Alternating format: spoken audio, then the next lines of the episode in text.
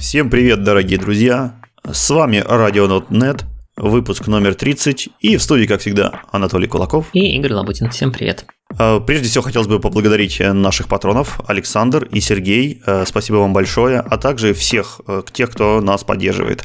А, кстати, о поддержке. У нас тут недавно записался интересный выпуск закрытый, где мы как раз-таки обсуждали э, вывод валюты, э, фриланс, э, всякие э, Boosty, Patreon ы и прочие такие donation сервисы. Как оказалось, один из наших патронов э, очень сведущ в этих вопросах человек. И получился довольно-таки интересный выпуск. Поэтому, если вам эта тема интересна, то зайдите, послушайте, посмотрите. Информация довольно уникальна. Мы, в принципе, ее пытались отрыть много где. И, мне кажется, получился довольно занятный, интересный выпуск. Все это найдете на наших э, сайтах для помощи. Ссылки будут в шоу-нотах. А мы перейдем к основному выпуску. И на этой неделе, ну точнее, с, с момента последнего подкаста, произошло довольно много всего интересного. Во-первых, прошел Microsoft Build 2021. И обычно на этом ивенте у нас довольно много всяких анонсов. В этот раз анонсов тоже было прилично, но так сложилось, что конкретно про .NET было очень мало. То есть Фактически можно сказать, что .NET 6 Preview 4 был анонсирован во время Microsoft билда, но на самом деле после просмотра всего того, что там произошло, и всего того, что всех выступлений, которые были на Microsoft Build, ну, я только по заголовкам, конечно, смотрел, а большая часть конференции посвящена все-таки Azure и всяким разным обла- вокруг облачным вещам. Поэтому, если вам интересны майкрософтские облака, использование Azure и все вокруг этого, то рекомендую посмотреть. Ссылочка будет в описании на подробный обзор всех докладов, всех, так сказать, новостей со ссылками. А мы перейдем все-таки к тому, что нам интересно, а именно .NET 6 Preview 4. Большой-большой анонс. Мы уже потихонечку приближаемся к релизу .NET 6, который произойдет в ноябре. Определены даты .NET Conf, конференции, когда будет анонсировано .NET 6. Финальный релиз это 9 и 11 ноября, с 9 по 11. Так что ждем. Осталось не так много, всего-то 5 месяцев. И за это время Microsoft должен успеть огромное количество новых фич запилить. Хотя надо сказать, что когда я открывал анонс .NET 6 Preview 4, я думал, ну, будет там очередной небольшой кусочек фич, но длина этого обзора меня как-то поразила, и количество фич, которые они успели завести с момента Preview 3, оно прям какое-то огромное. Мне кажется, Microsoft ускоряется просто с каждым превью и все больше больше фич втаскивает, все больше каких-то импрувментов делает, анонсов, пишет статей. Ну, то есть команда у них там только разгоняется. Не, ну понятно, что если начать все фичи девелопить, так сказать, в начале, то в какой-то момент они все начнут потихонечку завершаться, и понятно, почему в ранних превью мало фич, что там еще просто не успели дописать. Ну вот превью 4 это первый такой большой превью, в котором очень много всего. Я думаю, что там пятый, может быть, шестой превью будет надеюсь, примерно такими же, а дальше начнется стабилизация и опять будет мало всего, потому что код фриз, он все-таки неизбежен. Ну ладно. Хорошо, не тяни, давай, давай подробнее, что там интересного у нас. Давай, .NET, как обычно, пойдем по разделам. .NET, System Text JSON, э, поддержка Async Enumerable. Значит, теперь такая штука, можно Десериализация работает только на корневых массивах, то есть если у вас JSON это массив и внутри кучка объектов одинаковых, то тогда вы можете асинхронно его десериализовывать, получать в ответ async enumerable, и он будет генериться лениво по мере того, как вы консюмите то, что там получилось. Это поможет, если вы получаете, например, какой-нибудь огромный JSON в э, постбоди и потихонечку его десериализуете по кусочкам массив, который там есть. С сериализацией проще. Сериализация просто возьмет async numerable, его аккуратненько упакует в список JSON, как положено. Но будет это работать только если вы вызываете serialize async или deserialize async. А в других случаях, если вы используете просто обычный serialize и deserialize, вам закинется non supported exception. То есть async enumerable поддержан, ну что, более-менее логично, только в асинхронном сериализации. Это не единственное изменение в System Text JSON. Они добавили фичу, которую мы уже обсуждали много подкастов назад, как планы, и действительно она теперь появилась. Это Writable DOM.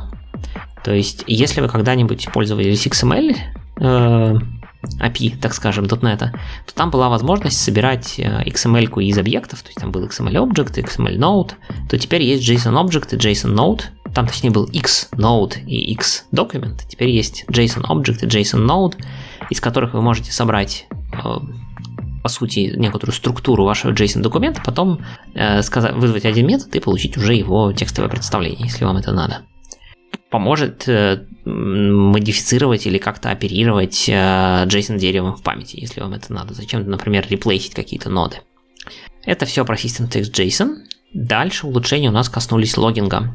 И туда пришли source-генераторы. Теперь можно сделать такую несколько неочевидную, но тем не менее интересную штуку. Всегда и до, до, до этого момента можно было определить свои собственные лого-месседжи и э, через метод define message, и тогда для того, чтобы логировать такие месседжи, там это было немножко более оптимально. Но теперь можно сделать это все через source генератор, то есть вы объявляете, а, допустим, класс log статический, и он обязательно должен быть partial, чтобы source генератор мог дописать кусочек метода. В нем вы объявляете public static partial метод, в который передаете iLogger, ну и какие-нибудь параметры, которые вы хотите. Вот, д- дополнительно. А на этот метод навешиваете атрибутик logger message, где указываете, какой это будет event ID, какой log level у этого месседжа и, собственно, что за месседж. Ну и внутри этого месседжа вы можете использовать те параметры, которые передан, переданы в метод. Source генератор за вас сгенерит тело этого метода, причем так, что оно будет там правильно, оптимально, не будет логировать и не будет ничего evaluate ить, если не, не нужный вам log level и так далее. А при этом можно это сделать не обязательно static ом, можно это сделать non-static ом, и в этом случае метод будет э, ждать, что в этом же классе у вас есть private поле типа ILogger, чтобы именно к нему обращаться для того, чтобы писать непосредственно месседжи. Тут хотелось бы уточнить, что это нужно именно для высокопроизводительного кода.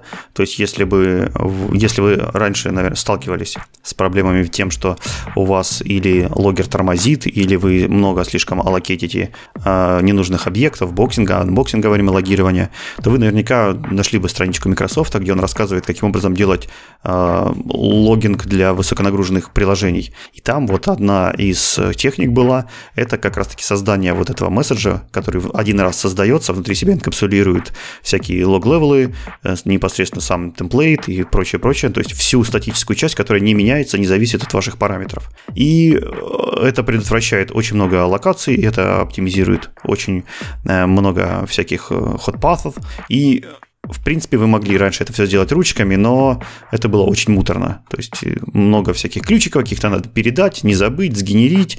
По сравнению с тем, что написать один раз логер write какой-нибудь или логер инфо, никто этим практически не загонялся, вот если уж совсем припечет. И вот э, этот генератор, он как раз такими убирает вот эту всю рутину, которой раньше никто не хотел заниматься. Вот, может быть, больше станет таких логеров теперь. Да, и это позволяет вам уже в вашем коде не писать там logger.information от там uh, cannot open socket uh, для такого-то, такого-то там порта, например, а вы будете писать там log.putNotOpenSocket как вызов метода и передавать туда просто номер порта как аргумент, и все. То есть, возможно, так чуть более читабельный текст и код становится, хотя, с другой стороны, не знаю, я, например, привык больше видеть именно там глаз сразу выцепляет э, методы логирования за счет того, что там обычно длинные строчки. И это как-то, ну, проще читать. Да, да, действительно, этот оптимизированный вариант, он менее читабельный, кажется, может, менее привычный, но зато очень сильно помогает, если вам это действительно нужно. Да. Пошли дальше. LinkU. В LinkU завезли довольно большое количество изменений, они такие все мелкие, но тем не менее, первое, самое забавное, и, по-моему, это породило достаточно большое обсуждение я это видел в Твиттере, но, возможно, еще где-то, про новые параметры для тейков, э, скипов и прочих всяких таких штук. Туда можно теперь передавать RNG. То есть, если вам нужно было взять элементы, допустим, со второго по пятый, точнее, с третьего по пятый, в какой-то коллекции, то вы должны были раньше написать э, collection.take5.skip2. То есть первые два пропустили, третий, четвертый, пятый забрали. Теперь это можно написать просто collection.take 2.5. Ну и будет работать примерно так же. Поддержан весь необходимый синтекс RNG, то есть там есть всякие типа RNG с конца, вот это все, там полуоткрытые RNG, так что, с одной стороны, клево, с другой стороны, конечно, когда ты видишь collection.take, скобка открылась, крышечка 3, точка, точка, скобка закрылась, это надо просто вот знать, что это нужно, по сути, взять последних три элемента. То есть э, вот эти вот э, синтаксис с э, индексированием с конца, который начинается с крышечки, меня как-то очень сильно путает. И, ну, опять же, вопрос привычки. Пока непривычно. Да, меня тоже эти крышечки с конца довольно сильно пугают пока. Ну, посмотрим. Э, дальше есть такой клевый метод, добавили, называется try get non-enumerated count. Он пытается у IEnumerable получить количество элементов в этом IEnumerable точно не затрагивая, не начиная его энумерации. То есть понятно, что если у вас э, под iNumerable скрывается лист, или какой-нибудь там словарь, или collection, или там return для collection, в общем, что-нибудь конечного размера, то он, в принципе, знает свой count. И в BCL внутри, в самом LinkU, было очень много оптимизаций на уровне во всяких методах типа where там или select или еще в чем-то, что типа если iNumerable кастится к листу, то давай мы сделаем for each там или for по нему, а не будем честным итератором ходить. Так вот теперь такая возможность, э, не, не делая вот этих всех бесконечных кастов и проверок, является ли iNumerable нужным типом, можно теперь вызвать метод tryGetNonEnumerated и если он вернет вам какую-то чиселку, это значит, что в коллекции, которая за этим номером скрывается, вот ровно такое число элементов. Можно это использовать для того, чтобы, например, инициализировать какие-то ваши промежуточные коллекции нужным количеством элементов сразу. Да, аккаунт это довольно важная штука во время оптимизации. Мы как раз упоминали в прошлом выпуске, что если вы можете, обязательно аккаунт указывайте при инициализации коллекций, особенно больших. Вот, и, наверное, это жест в эту сторону. Ну да, теперь если у вас даже если метод принимает IONumerable, вы все равно можете вызвать target non-enumerated count, и если он что-то вернул, используйте это, это что-то в качестве э, количества элементов для коллекции, если вы, например, там, один в один вырабатываете. Дальше.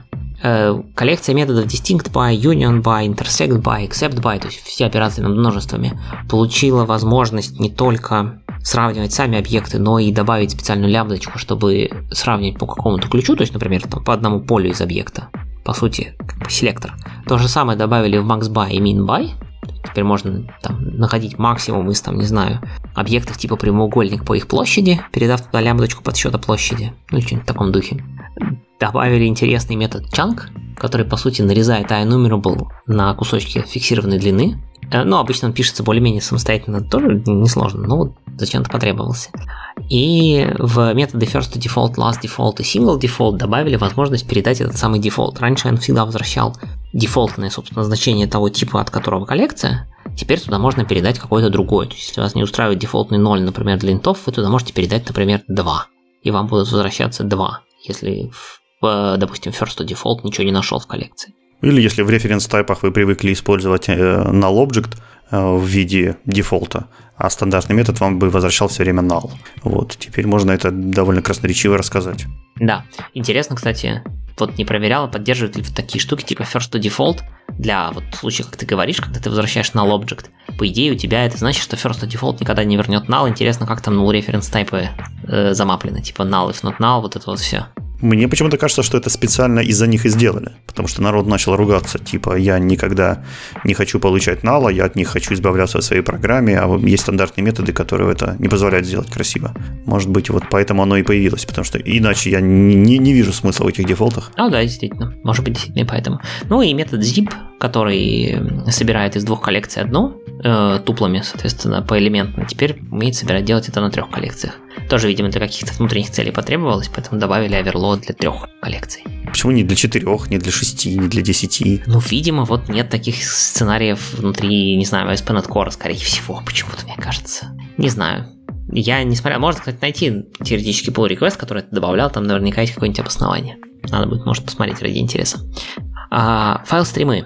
Довольно много работали над файл-стримами. А, работал никто иной, как Адам Ситник над этим, очень много. Небезызвестный наверняка нашим слушателям. И они сильно за improve или всю performance file stream ов на винде. Теперь, если вы используете async а, вот вывод, то есть async методы поверх file stream ов, они действительно все полностью асинхронны и никогда нигде не заблочатся. То есть это все асинхронно, максимально асинхронно передается внутрь винды, и уже и сама винда тоже асинхронно отвечает, и вам это все асинхронно вернется в виде там, continuation, await ов, вот этого всего. Ты что, хочешь сказать, что нам вот последние там сколько, 5-10 лет врали, что async чтение из файлов было не, не чисто асинхронным? Ну, говорят, да, говорят, оно где-то внутри, там, то ли в Винапе, то ли еще где-то могло такие немножко заблочиться. Сейчас точно не будет. Вот негодяйство какое. Да, вообще. Но если тебе хочется этого негодяйства обратно, у нас есть специальный флажочек в конфиге, можно написать config properties в, соответственно, JSON конфигурации, и там написать system.io.usenet5 compat file stream true, и вам вернется старое поведение.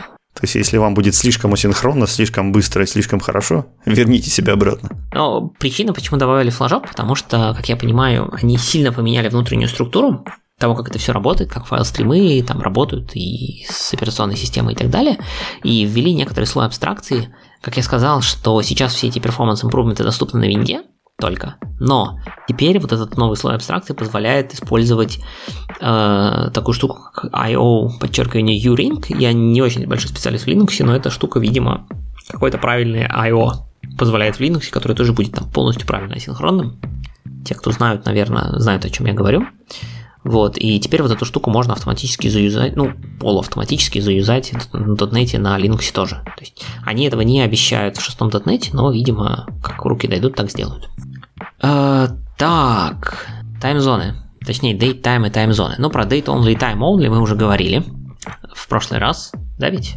Да, так и есть. Тут хочется добавить, что они теперь э, нативно мапятся на, SQL, на SQL сервер, на SQL сервер, то есть date only пойдет мапиться в date, time only, соответственно, в time, что, в принципе, хорошо. Интеграция пошла. Да. Я думаю, все остальные сериализаторы и фреймворки тоже подтянутся. Это приятно. Дальше э, улучшили performance одного из самых главных методов, точнее, property ей в .NET, это DateTime.UtcNow.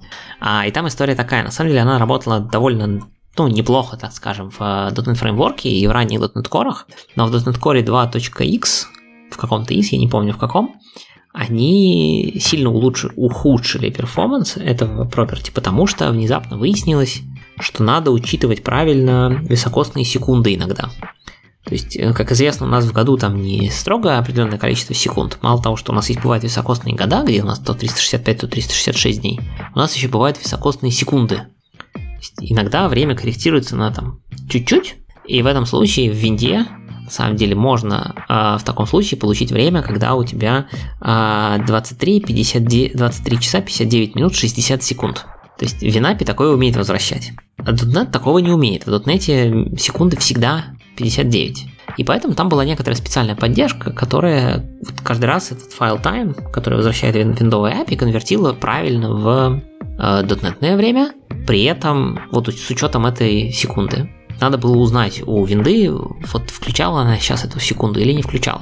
Всем известно, что это может быть включено только в момент вот перехода через сутки, то есть в районе нуля часов. И это, вот эта вот поддержка этой секунды, она требовала какого-то немеренного количества ресурсов, ну, по сравнению с тем, сколько занимает UTC Now. И это все было очень медленно, именно поэтому в .NET 2x и 3x сейчас они это дело закашировали, то есть, э, поскольку они знают, что это может поменяться только в 0.0000, то вроде как тратить время в районе полудня, чтобы это делать, как-то смысла вроде нету.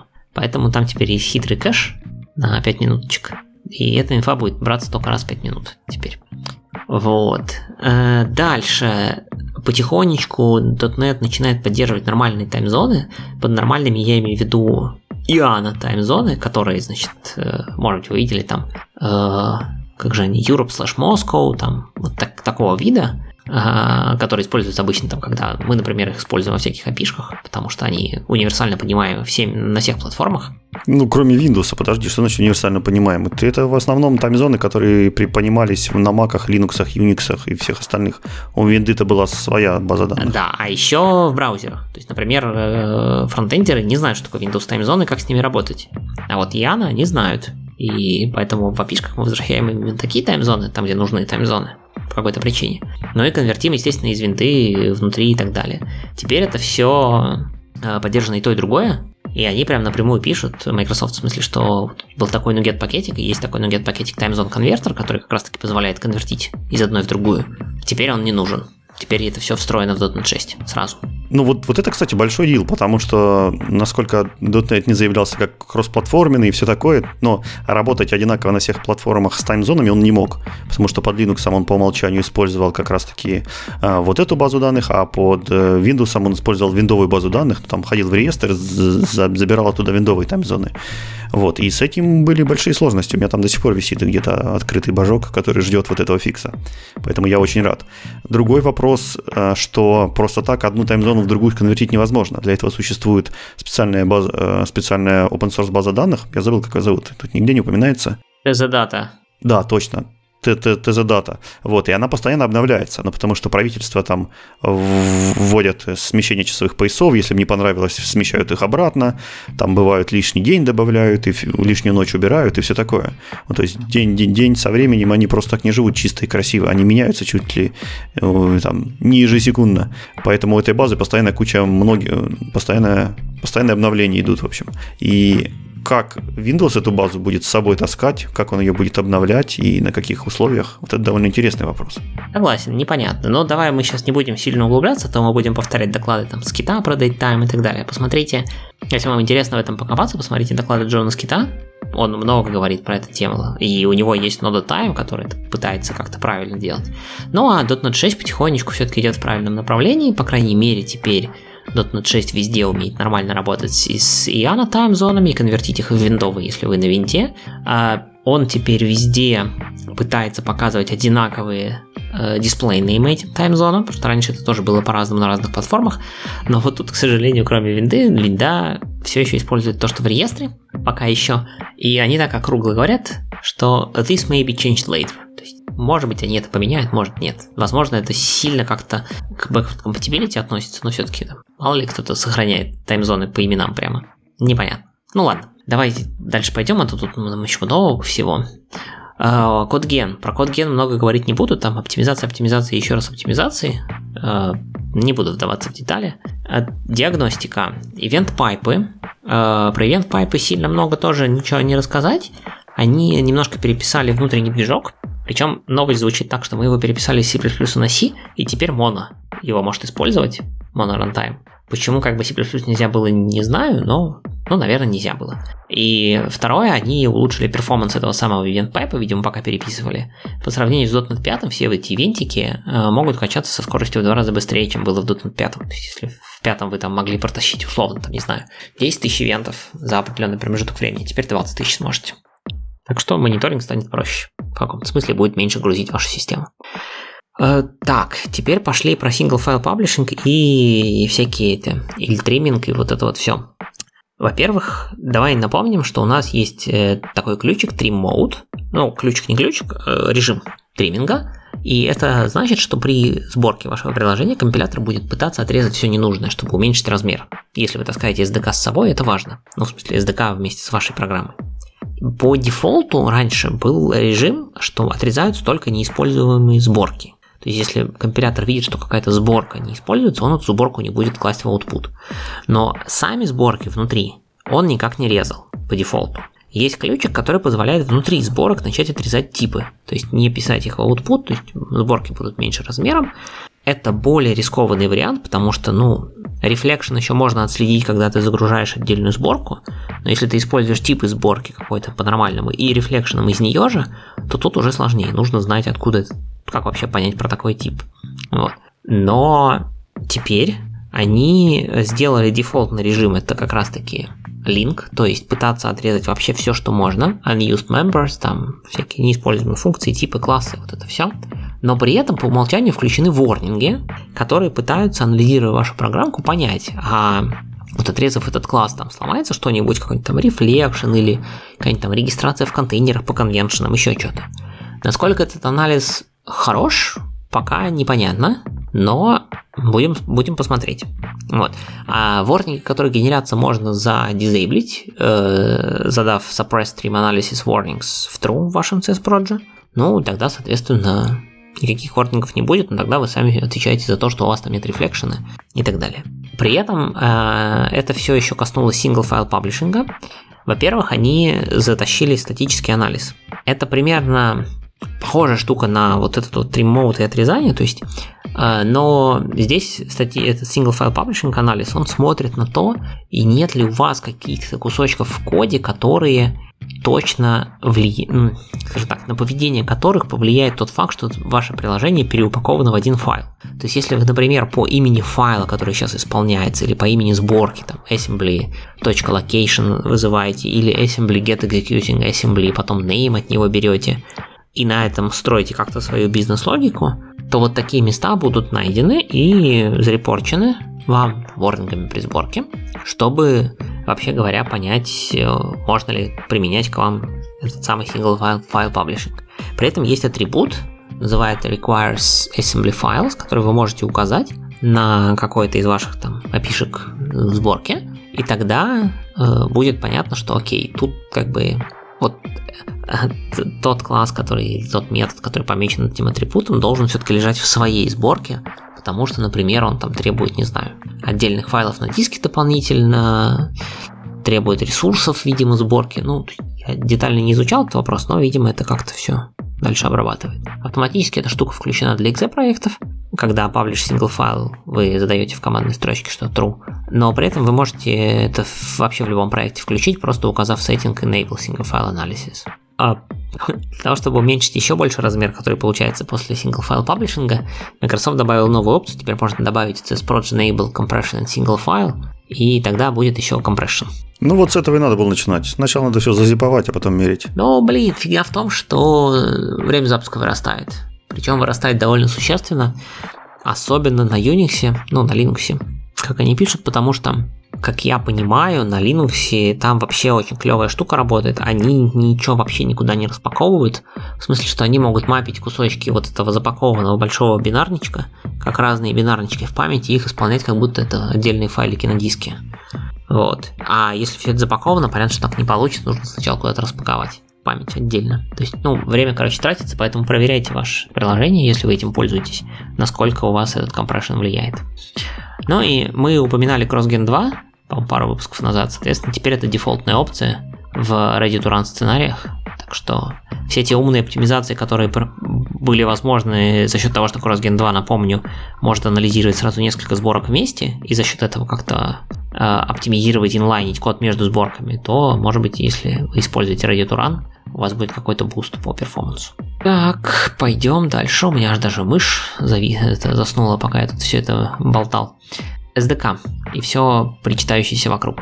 Темплейты, вот это все. Во-первых, э, добавили такую штуку, называется теперь workload. То есть раньше, если вы ставили SDK, ну вы его как бы поставили .NET SDK, ну и поставили, и все. Вот он у вас стоит. И если вы ставите Visual Studio, ну вот Visual Studio у вас есть workload, вы можете там в инсталлере выбрать, что я хочу девелопить на C-Sharp, я хочу девелопить на F-Sharp, а еще я хочу WinForms, а еще я хочу там, не знаю, WCF. То теперь такая же штука возможна в SDK.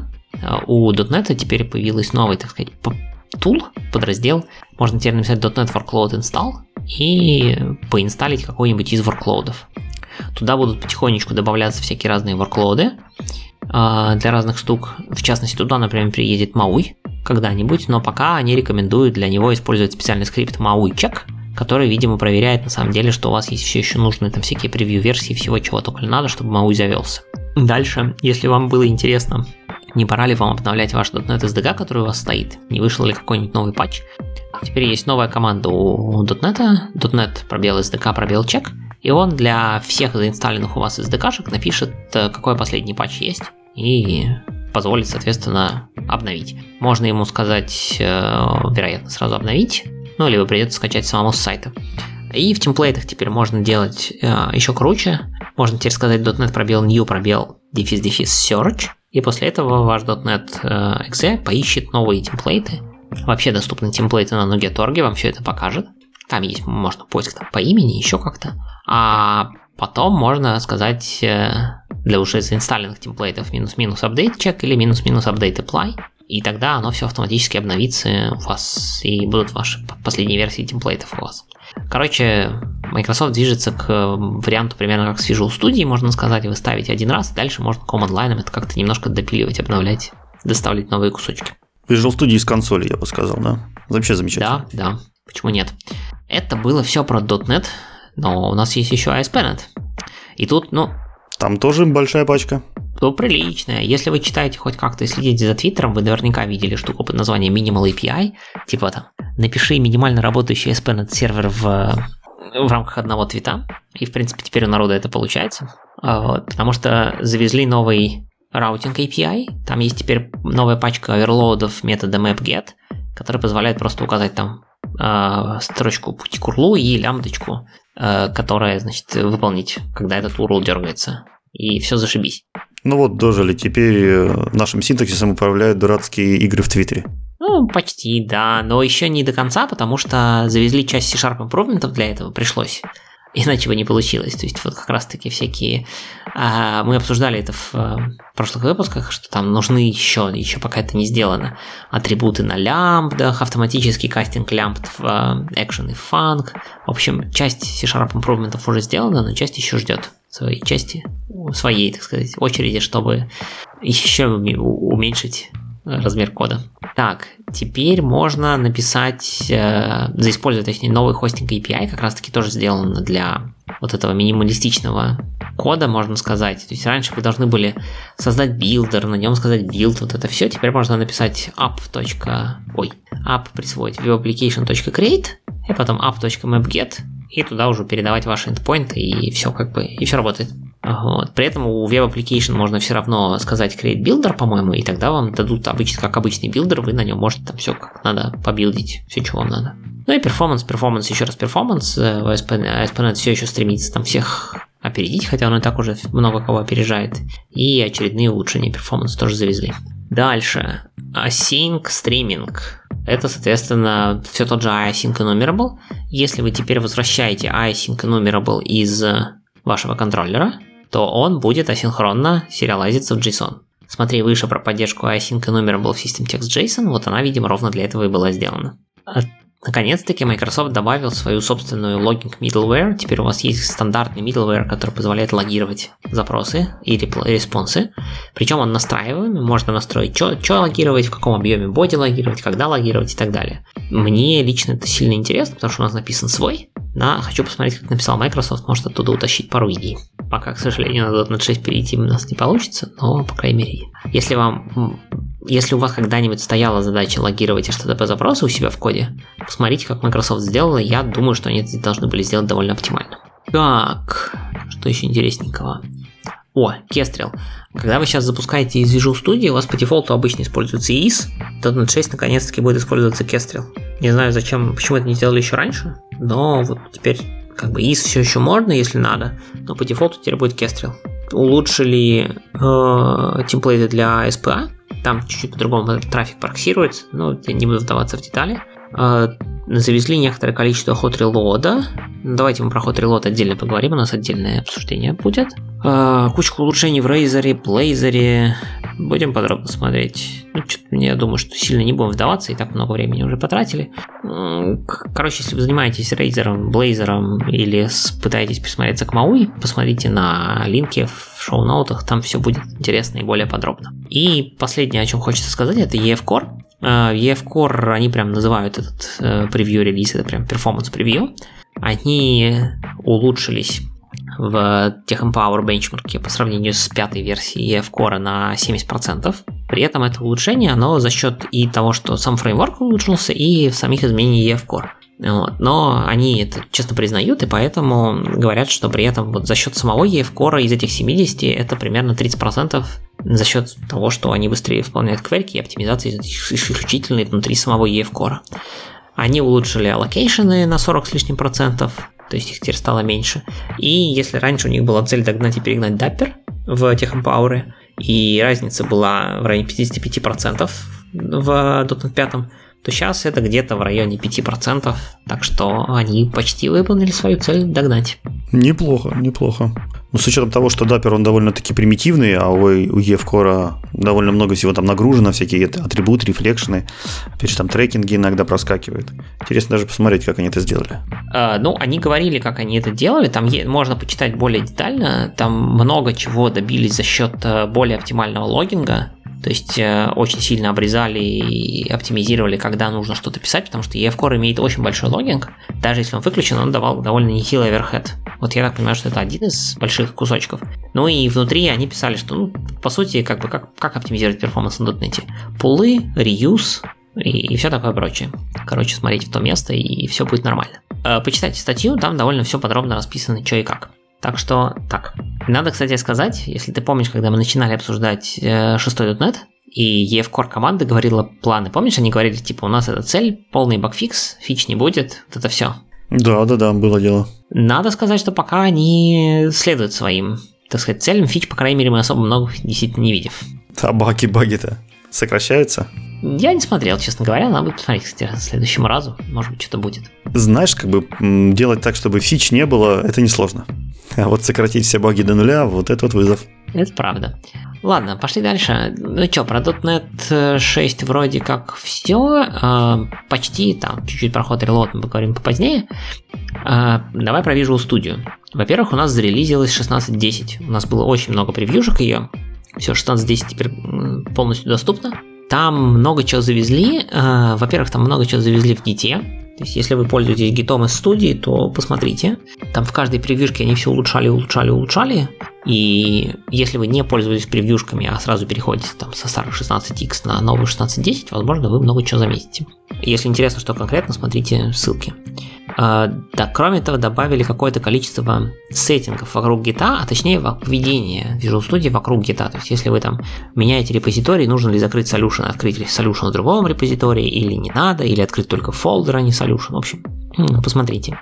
Performance Profiler улучшился, они заиспользовали какой-то новый engine, и, соответственно, теперь там на 40% рендерится все быстрее, считается все быстрее. И удивительная штука для меня, э, завезли SourceLink Support. Я что-то считал, что Microsoft SourceLink уже использует везде, но оказалось, в Performance Profiler его не было. Теперь есть. Э, много обсуждали в превьюшках, было много всяких изменений про .NET Productivity, то есть всякие новые хотфиксы, еще что-то, э, quickfixes, sorry. Но две вещи, которых мы, по-моему, не обсуждали, они касаются XAML. Если вы вдруг пишете на VPF и используете XAML, теперь есть две прикольных штуки. Во-первых, теперь, когда вы рисуете контролы, кидаете их на, в дизайнере, не надо теперь идти в Properties, у вас у контрола появляется такой бабл, где можно быстренько выбрать основные свойства, ну, по идее, должно ускорять работу. А второе, можно теперь у контрола написать item source uh, sample data, и вот это вот волшебное слово sample data, оно вам контрол накидает, э, короче, тестовых данных, которые будут автоматически генериться, как бы по виду похожие на ваши нормальные байдинги. То есть как будто бы, если бы вам возвращали нормальные данные. В общем, если вам вы пользуетесь XAML, присмотритесь. Может быть, действительно удобнее будет. Интересно, то есть они генератор встроили, генератор данных прямо в контролы нативно. Интересно. Да, да, да, да, да, да, да. Причем он так слегка настраивается, если, если у вас список, то вы можете указать, сколько вам штук нужно, ну и так далее. А, есть э, первый превью 11 версии, там пока ничего сильно много нового, там как раз завелся Мауи. Если вы занимаетесь Мауем, то вам нужно ставить студию 16.11, превью 1, и там есть Hot Reload.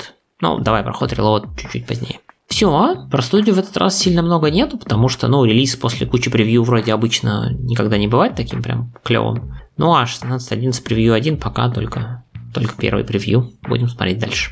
У меня есть новости про другой популярный редактор кода. Э, вышел roadmap для ReSharper 2021.2, а также для Райдера. И в принципе у него тоже там э, импрувменты, код-анализы. Э, сделали очень много для Razer Blazor. За, улучшили, соответственно, разметку, заимпровили там какие-то навигации. Вот, но хотелось бы выделить одну интересную штуку. Это улучшение в nullable reference тайпах. Э, они очень плотно входят в нашу жизнь, и поэтому чем больше умных анализов, чем больше умных фиксов, тем лучше. И вот э, много таких хороших умных анализов появилось в новом ReSharper. В частности, еще они сделали такую вещь, как э, возможность сконвертить JetBrains Annotation атрибуты с помощью обычного QuickFix в специальную нотацию, которая уже понимает новомодные nullable reference тайпы. То есть напомню, что JetBrains Annotations — это специальные атрибутики, которые широко использовались для того, чтобы как раз-таки размечать методы, э, всякие свойства с помощью атрибутов, размечать их как not null, как коллекции, содержащие нулябельные элементы и так далее. То есть очень много вот тех вещей, которые только сейчас Microsoft внедряет, у JetBrains были уже довольно-таки давно, в принципе, сколько я себя помню, я ими пользуюсь. И поэтому мне кажется, размечено громадное количество библиотек, очень много третьесторонних библиотек размечаются, э, у них можно размечать их не только атрибутами, но и в виде отдельных XML-файлов, поэтому даже если автор сам не хотел э, не, не хотел размечать э, атрибутами своей библиотеки. Очень много энтузиастов подкладывали отдельный XML-файл, в котором было тоже все размечено, и мы, соответственно, получали уже сведения о нулябельности типов.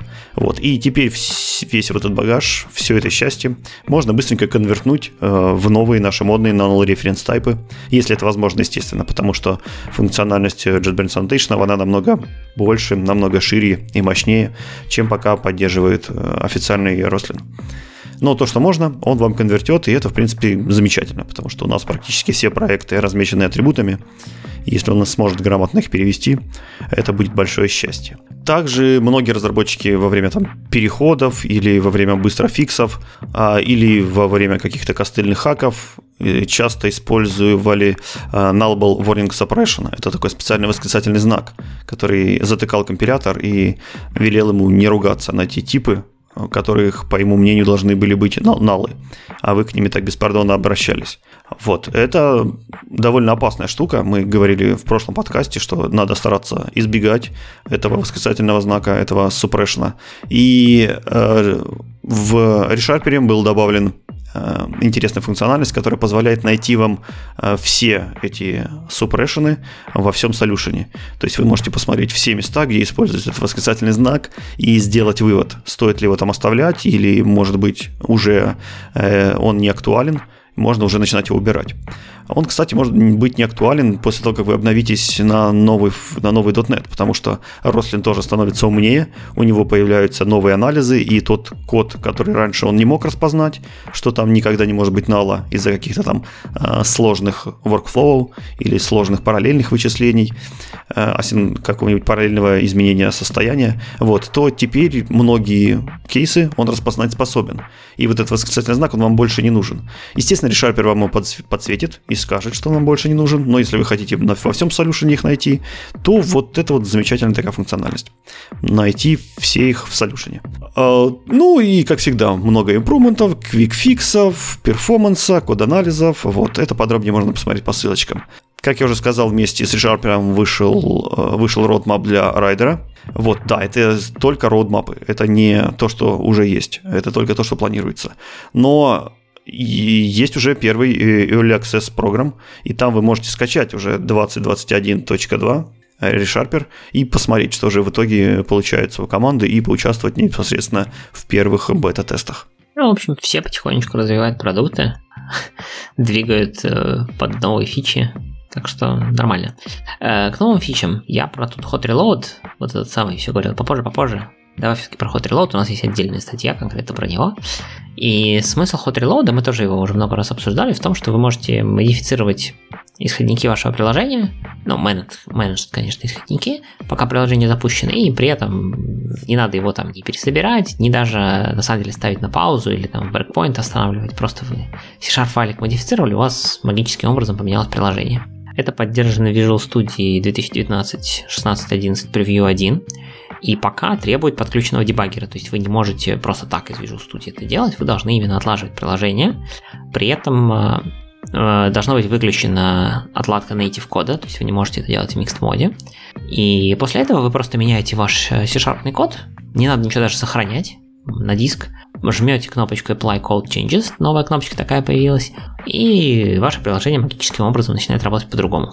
То же самое можно сделать из Command Line, в этом случае вы должны использовать Preview 4, свежевышедший, э, затаргетить приложение в .NET 6, добавить в Launch Settings JSON строчку про Hot Reload Profile, чтобы это было ASP.NET Core, обязательно запустить проект с помощью .NET Watch, ну и, соответственно, про- проверить в аутпуте, что он написал, что да, все правильно, ход reload включен. И дальше меняйте ваш код. Тут уже придется файлики сохранять на диск, потому что .NET Watch именно за ними следит. Ну и все будет работать.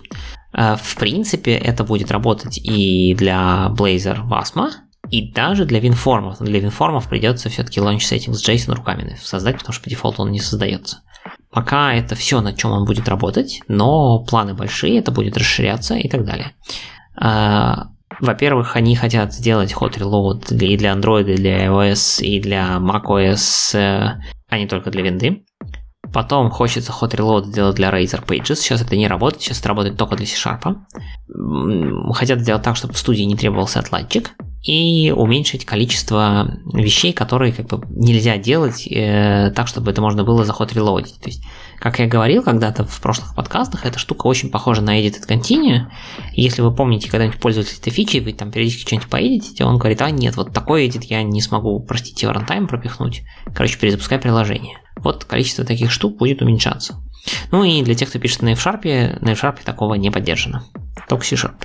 Пока. Только хардкор. Ну, я надеюсь, что в будущем они это все причешут, и там уберется дебаггер, уберется вот эта кнопочка, уберется там какое-нибудь сохранение.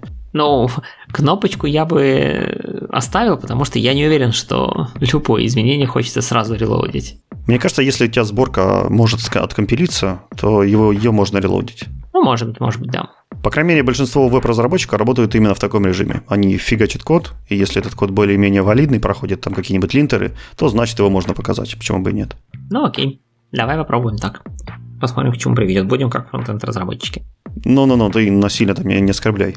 А, так, давай у нас пойдем еще про новинкам. А, одно из э, тоже таких новинок, очень сильно ожидаемых, в которые очень много вкладывается сил, новинок .NET 6, э, будет Profile Guided Optimization, или сокращенно называется PGO. И вот э, недавно вышла статья, в, которую, в которой одни из основных разработчиков этой волшебной магии пытаются нам рассказать, а что же это такое.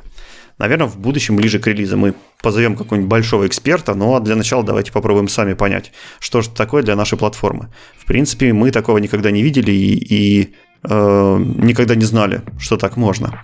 Но оказывается, так бывает. Итак, прежде всего, э, PGO. Что же это такое? А, это специальная технология, это набор э, различных алгоритмов, форматов, э, библиотек, компонентов, которые реализуют следующий подход. Это специальная техника, которая помогает улучшить э, производительность вашей программы с помощью учета какой-то дополнительной информации. А, эта дополнительная информация собирается во время работы приложения не только во время компиляции кода, как это делает, допустим, обычный компилятор, или не только а, в рантайме, как это делает JIT, не только по тем данным, которые у него уже есть, а по тем данным, а, в зависимости от того, как ваше приложение работает.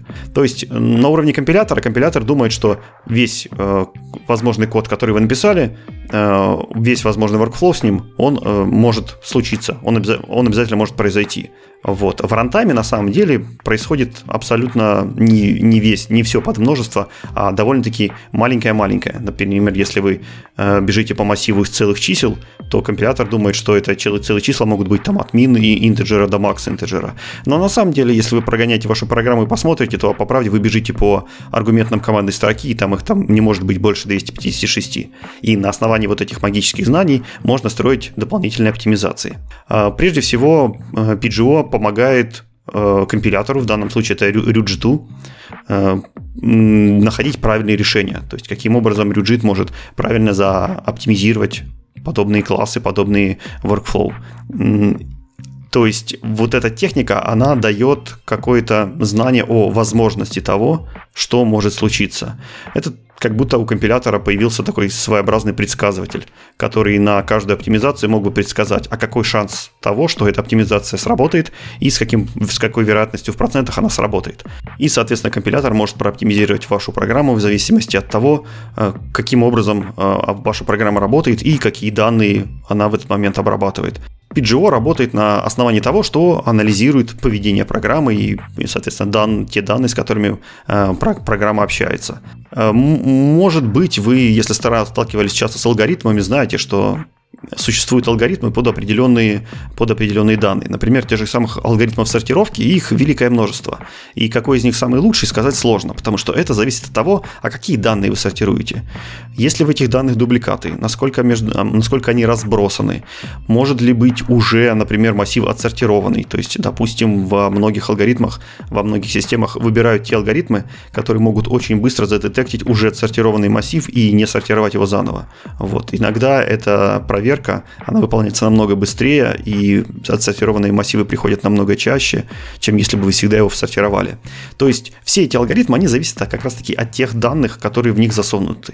В принципе, вот по похожему принципу и работает э, PGO. То есть он смотрит на те данные, на то поведение, на то workflow, которое обычно встречается в приложении, и, в принципе, подсказывает э, G2, каким образом быстрее провести компиляцию, каким, какой алгоритм быстрее может быть сработать э, здесь. Соответственно, с, сам PGO э, затрагивает очень много компонентов. То есть это не только JIT, это не только компилятор, это не только статические анализы. Это, в принципе, затрагивает э, практически весь фреймворк. Подобная технология это не какое-то ноу-хау или изобретение. В принципе, все теоретические материалы еще были известны 30 лет назад. И во многих языках уже Profile Guide Optimization успешно работают. Например, один из э, самых, э, самых старых, самых проверенных, самых надежных э, PGO существует в MSVC. Это сишный компилятор от Microsoft. А, то есть в плюсах он есть, естественно, он есть уже давно в JVM, а, в JavaScript очень много оптимизации на основании этого делается. Ну, то есть уже много-много проверенных алгоритмов, и Microsoft как бы надеется не только содрать то, что уже есть, но и привести много своих ноу-хау. Итак, давайте посмотрим, какие проблемы стали прежде всего перед разработчиками. Прежде всего, это построение вот этого data pipeline а, который э, собирает и передает данные, данные между различными компонентами и учитывает эти данные, которые были заколлекшены на одном запуске, он их может учитывать и для следующего запуска. То есть, если ваше приложение натренировалось на одних данных, э, то при следующем запуске он уже будет для этих данных работать гораздо быстрее, теоретически. А также э, перед разработчиками стала задача правильного представления формата. То есть этот формат должен был хорошо сохраняться, он должен был хорошо передаваться, а самое главное, что он должен был хорошо вести себя между различными версиями.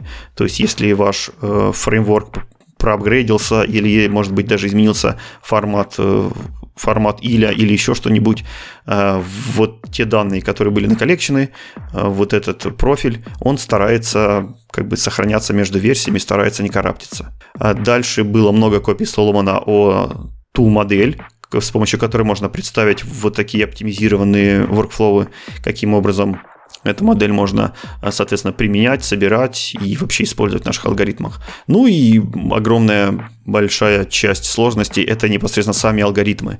То есть, что именно можно прооптимизировать, в каких компонентах это лучше всего сделать, как это передать, где это учесть. Вот. И разработчики честно признаются, что на улучшения этой части, то есть на алгоритмов, на, на алгоритмы уйдут еще многие-многие годы. Поэтому эти оптимизации будут нас радовать не непосредственно не только в момент релиза, но еще и во многих будущих релизах впереди. Будем разбирать их, смотреть, что интересного смогут придумать для нас разработчики. Итак, какие же бенефиты нас все-таки ждут на ближайшее время? В ближайшее время так называемый Dynamic PGO, он является расширением target компиляции. То есть, если ваше приложение уже использовало target проверит компиляцию, то вы в, в, при апдейте на .NET 6 получите уже бенефиты с помощью PGO и, может быть, получите где-то импрувменты. Прежде всего, э, разработчики говорят, что улучшится э, throughput, э, то есть на тех программах, которые уже просто переключатся на новый фреймворк. Но PGO только этим не ограничивается, у него есть огромное число возможностей, в частности, в будущем они нам обещают э, сильно увеличить э, время старта вашей программы, тоже с помощью вот такой вот магии э, latency и размер файла. Я пока не очень понимаю, каким образом они будут размер файла увеличивать. Может быть, тоже найдут куски кода, которые никогда не выполняются официально в вашей программе, несмотря на то, что вы юзаете эти классы, и как-то будут их вырезать. Ну, посмотрим. В общем, много-много такой магии можно сделать. Ты прям это классно рассказываешь, но давай мы все-таки поправимся и скажем, что PGO будет уменьшать стартап тайм и пытаться уменьшать размер файла. А то увеличивать стартап тайм и увеличивать размер файла, я думаю, что PGO найдет каким образом запихнуть еще десяток нужных DLL, и все будет норм. Вот. Но смотри, это все бенефиты, а есть ли какие-то, скажем так, э, недостатки, что ли? То есть, как только есть какая-то такая рантаймовая движуха, то есть, э, будь то JIT, э, мы все знаем, как мы страдаем от garbage коллектора, который внезапно может в неожиданное время начать работать и нам все испортить. Наверняка такая штука, как что-то там динамическое, что нам оптимизит перформанс, тоже будет как-то может влиять плохо. Есть какие-то рассуждения на тему, когда это может не работать или работать плохо? Ну, разработчики не так пессимистичны, как ты, а они все-таки рассчитывают на то, что их гениальные подходы, их прекрасные современные алгоритмы сделают так, что никаких вообще проблем у вас не будет. То есть во всех ситуациях, которые они знают, они никаких ухудшений не находят и обещают нам, что их вообще не будет. Э, самая большая проблема, которая может случиться, это если ваша, ваш профиль натренировался на абсолютно других данных. Ну, например, вам, вам пришли какие-то одни данные, да, вы этот профиль запомнили, сохранили, заоптимизировали, а потом ваше приложение начало работать совершенно с другими данными, совершенно по другому алгоритму и совершенно по другому workflow пошло. То есть абсолютно не так, как э, оно натренировалось. И даже при этом случае э, разработчики говорят, что никакой, никакого degradation в перформансе не будет. То есть у вас будут просто отсутствовать э, те оптимизации, у вас будут просто отсутствовать те ускорения, которые вы бы ожидали, но программа будет работать так же, как она работает у вас и сейчас. То есть хуже она работать от этого не станет. Поэтому вот такая волшебная пилюля без каких-то побочных эффектов. Прикольно. Ну ладно, будем смотреть, что из этого получится. Так, из анонсов у нас есть еще уже много раз упоминавшийся сегодня MAUI, новый кроссплатформенный фреймворк от Microsoft, ну как новый, Xamarin Forms немножко переиначенный. Туда потихонечку допиливают новые фичи. Э, в э, четвертом превью туда добавили Blazor Web View, то есть вы можете использовать компонент, который позволит отрендерить ваш Blazor, кусочек вебовский внутри э, обычного, допустим, десктопного приложения. Э, добавили такой важный компонент, как Splash Screen. Теперь можно использовать прям Splash Screen при старте приложения. И добавили, наверное, более важную фичу под названием Raw Assets. То есть теперь вы можете какие-то файлики, например, там HTML, которую вы хотите отобразить в том же WebView или еще где-то, а, пометить как специальный asset, и она будет, э, ну, грубо говоря, правильно как-то заимбежена внутрь вашего кода, ваших DLL, чтобы оно правильно работало. Интересно, чем это отличается от обычных ресурсов? То есть мы могли всегда ресурсы пометить определенным атрибутиком, и они включались в DLL. -ку. Это хороший вопрос, и у меня нет на него пока ответа. Не знаю. Надо изучать более детально, но я не работаю пока никак Мауи, с Мауи, никак его не касаюсь, поэтому пока ничего не могу сказать на эту тему. Visual Studio Productivity. Э, действительно, при работе с кроссплатформенным UI раньше была такая проблема, что вам нужно было делать отдельный проект для там, Android, отдельный проект для iOS, отдельный проект еще для чего-нибудь, и запускать нужный вам э, кусочек, несмотря на то, что код-то, в общем-то, кроссплатформенный, если даже вы не используете каких-то нативных API, все равно нужно было иметь по одному проекту на каждую платформу. Теперь у вас есть один проект, э, это называется Single Project Run фича, и у вас в менюшке Visual Studio появятся дополнительные подпункты для запуска на разных платформах. Ну и Hot Reload, куда же без него, тоже завезли.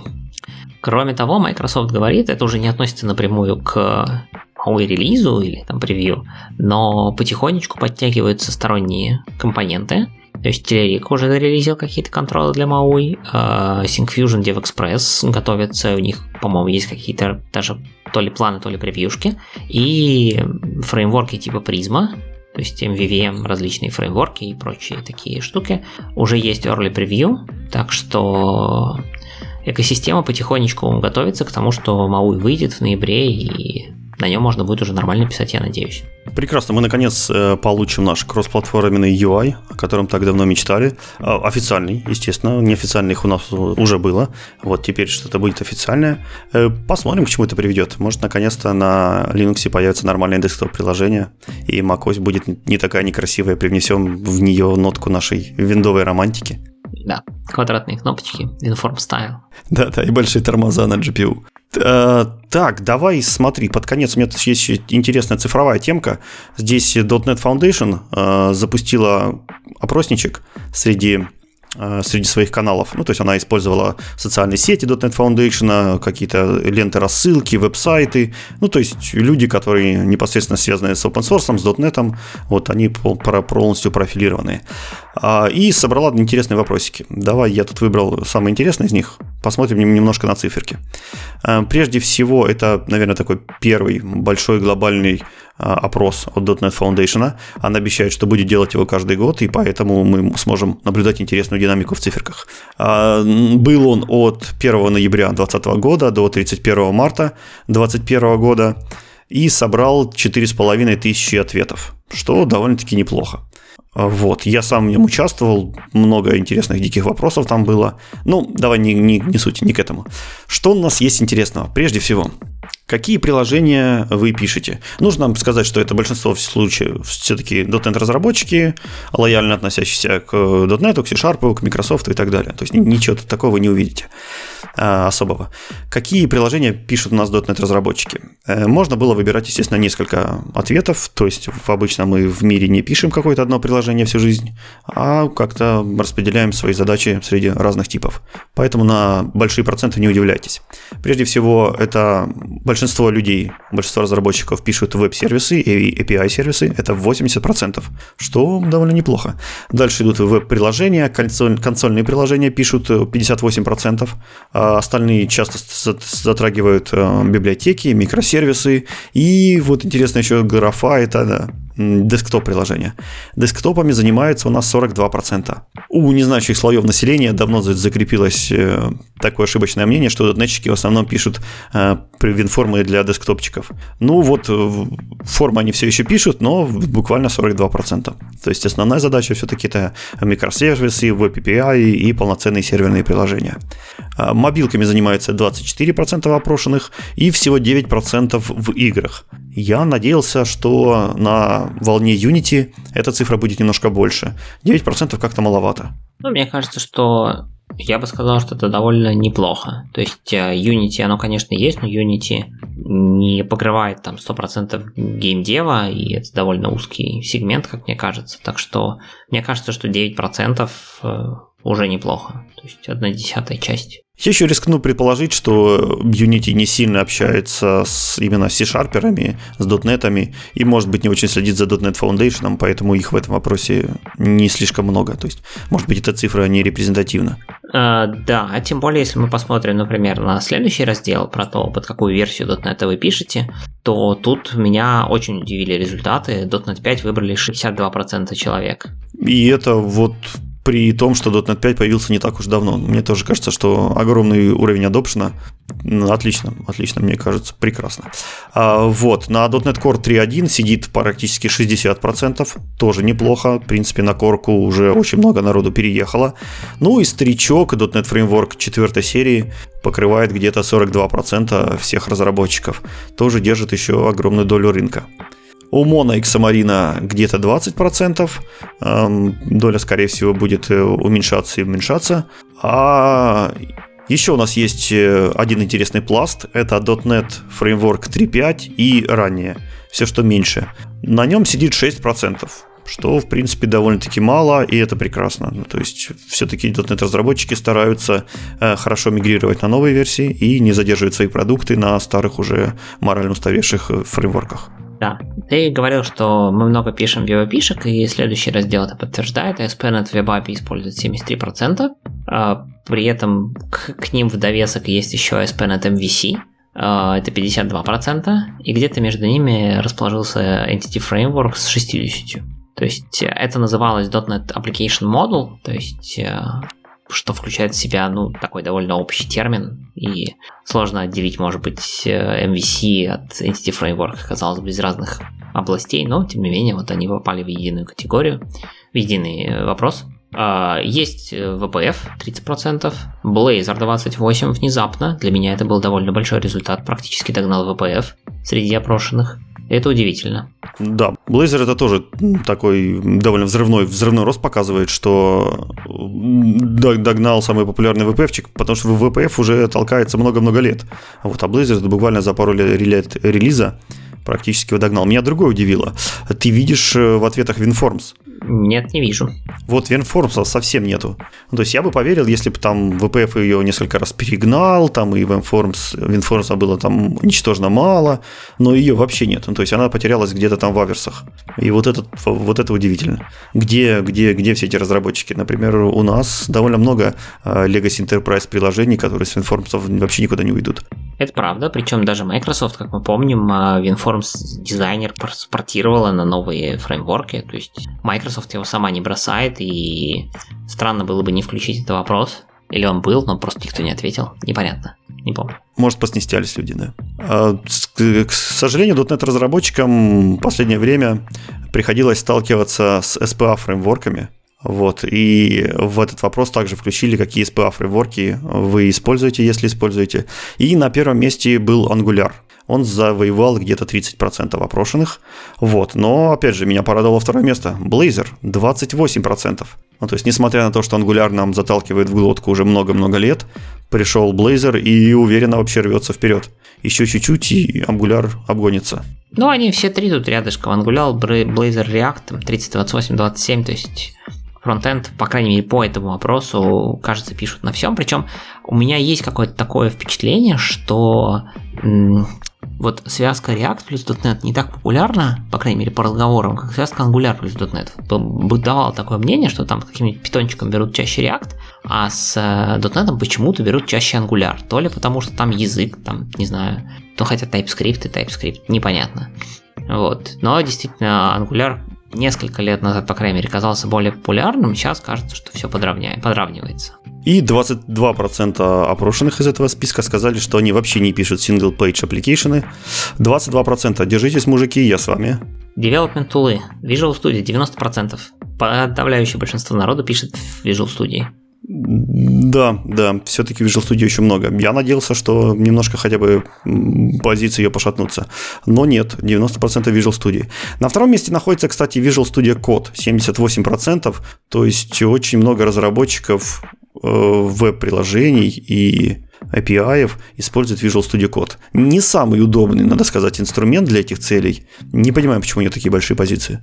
Ну, возможно, если у тебя есть, грубо говоря, основной инструмент Visual Studio, да, и тебе иногда нужно немножко поправить какой-нибудь фронтенд, то для этой цели сойдет Visual Studio Code. Если ты там профессиональный фронтенд разработчик, понятно, что ты будешь искать какой-то более профессиональный фронтендерский инструмент там от JetBrains или еще от кого. Ну, кстати, да, нужно признаться, что для фронтенда всяких, для скриптовых языков, для какого-нибудь э, быстрофиксов Visual Code сейчас является одним из самых популярных инструментов, если мы не говорим все-таки про C-Sharp и большие интерпрайзные приложения. Ну, видимо, поэтому она и завоевала такую большую долю рынка. А дальше стоит GitHub. Это тоже такой себе development tool, но тем не менее половина народа пользуется GitHub. А... Да, интересно, что они имели в виду под э, тулом GitHub. Ну, наверное, да, люди пользуются GitHub. Сложно отрицать. Не, ну, GitHub в каком-то смысле это тоже майкрософтовский тул, можно сказать теперь, да, и им было интересно, насколько им много народу пользуется. Вот. И райдеру достались 20%. Да, 20%. В принципе, немного, но довольно хороший существенный кусок. Мне кажется, среди моих знакомых, э, тех, кого я опрашивал, у рейдера довольно больше, больше фанатов, чем у этого вопроса, в этом вопросе. Ну, да, может. Ну, то есть, опять же, вопрос репрезентативности и а, не проводилась, я так понимаю, никакая никакой анализ этих от... распределения ответов в зависимости, там, не знаю, от региона, еще от чего-то, от роли, насколько ты там Джун, не Джун, сеньор, не сеньор, что ты пишешь, информы, там, VPF или опишки потому что... Ну да, это, наверное, слишком сложно. Но, кстати, скорее всего, э, такие ответы можно, можно вытащить, и сырые данные, наверное, можно достать. Я не видел ссылок, но так как это Foundation, мне кажется, они должны предоставить открытый доступ к этим данным, можно попробовать проанализировать. Смотри, следующая интересная штука, как из 100% опрошенных в интернете показали, что 100% пользуются интернетом. Какой язык э, вы используете? C-Sharp 95%. Неудивительно? Да, вообще неудивительно. А, вот, пойдем дальше. На втором месте JavaScript. Все-таки людей заставляют писать на JavaScript, это 55%. И TypeScript 45%. Вот. Ну, я так подозреваю, все, кто использует TypeScript, они обязательно сталкиваются непосредственно с JavaScript, поэтому эти два пункта выбирали одинаково. Ну и кто-то, не пос... кто-то на чистом JavaScript тоже как-то мучается. Вот. А на четвертом месте, в принципе, даже удивительно. Там стоит Python. Python у .NET разработчиков занимает 18% э, всех разработчиков, которые участвовали в вопросе. И это связано как раз-таки с популярностью ML, а, а, Artificial Intelligence и вот этих прочих э, маш- машинно-лернинговых вещей. Ну и скриптики, может, какие пишут тоже дополнительно, чего нет. Да, да, скриптики автоматизации тоже на нем, наверное, хорошо пойдут. Ну и уже после питона с 11% э, тянется F-Sharp. Опять же, 11% не так мало, как мне кажется. Наверное, в Sharp Community хотела бы, чтобы это число было больше, возможно, но я думал, что будет меньше. Угу. Ну, допустим. А также э, .NET разработчики используют в своих работах C++, Visual Basic, Go, Rust. Ну, в принципе, много других популярных языков. Здесь нет ничего удивительного. Да, вот следующий момент был мне очень интересен, следующий пункт. Какие языки вам было бы интересно изучить? Как вы помните, 95% ответило, что они используют C-Sharp, и 38% сказала, что они хотели бы изучить C-Sharp. Ну, и мне кажется, что они просто хотят изучить его глубже. Им нужно слушать наш подкаст. Мы им расскажем о C-Sharp еще больше. Абсолютно все. Наверное, да. Кроме этого, 33% почти столько же, как C-Sharp, хотят изучать Rust, TypeScript примерно там же, и F-Sharp. Все примерно там поровну, 30-33%. Да. Нужно сказать, что Rust и F-Sharp входят э, по вопросам в Stack Overflow э, в языки, которые больше всего нравятся, больше всего привлекают и там больше всего их хотелось бы получить, там в зависимости от формулировки. Э, вот, TypeScript, скорее всего, ну, скорее всего, потому что веб-фронтенда приходится делать очень много, и без TypeScript там вообще никуда. Ну и не обошлось без Python, Go и JavaScript, но они так где-то дальше, в хвосте. Какие облака вы используете?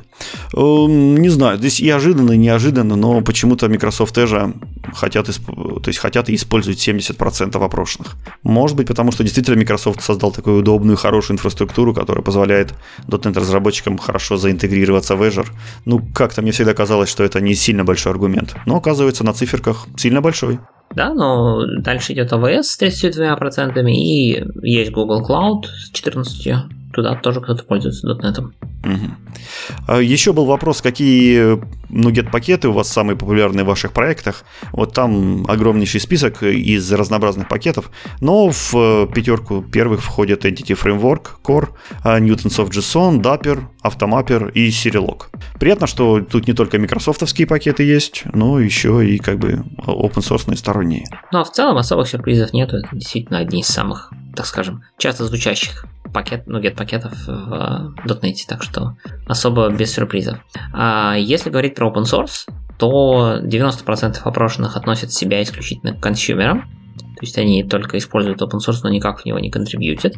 Половина народу, э, чуть больше даже, контрибьютят, и за это им большое спасибо, потому что, ну, без этого open source не будет. Четверть из опрошенных являются мейнтейнерами, хотя бы каких-нибудь пакетов, и это тоже, вот это число меня удивило. Я думал, что будет гораздо меньше. Да, да, довольно большое количество людей. А, и при этом 8% а, спонсируют каким-то образом а, open source, то есть либо там через механизм GitHub спонсорс, либо еще каким-то образом помогают жить разработчикам open source пакетов, что тоже приятно. Да, да, тоже неплохо. И напоследок, э, какого вы пола? 92% у нас, оказывается, мужчины в дотнете, и всего лишь навсего 3% женщины. Милые девушки, где же вы есть? Приходите, пожалуйста, в .NET. Мы хорошие, добрые и уютные. А также приходите в наш подкастик. У нас тут тоже хорошо, и девушкам мы тоже всегда рады. Ну и что? На этом, наверное, можно завершаться сегодня. Да, да. Мы сегодня не стали глубоко копать ни в какие особо большие темы, потому что новостей было очень много. Огромный список новостей в .NET 6, превью 4. А вместе с ним вышло, соответственно, Visual Studio 2019, 16, 10 и 16, 11 Preview 1. ReSharper Rider обновили свои роудмапы, посмотрим, как пойдет development. А, чуть-чуть более подробно посмотрели на .NET Hot Reload, на Profile Guided Optimization и на MAUI Preview 4 и внимательно рассмотрели результаты опроса .NET Foundation в экосистеме .NET кто вообще пишет на .NET, зачем и чем пользуется. Ну, на этом все. Всем спасибо, всем пока. Услышимся, пока. Э, обязательно шар, репост, лайк. Ну, все это вы знаете. Рассказывайте о нас своим друзьям. И приходите к нам. Главное, слушайте нас еще. У нас осталось очень много интересных статейчик. О них мы поговорим с вами в следующем выпуске. Пока. Пока.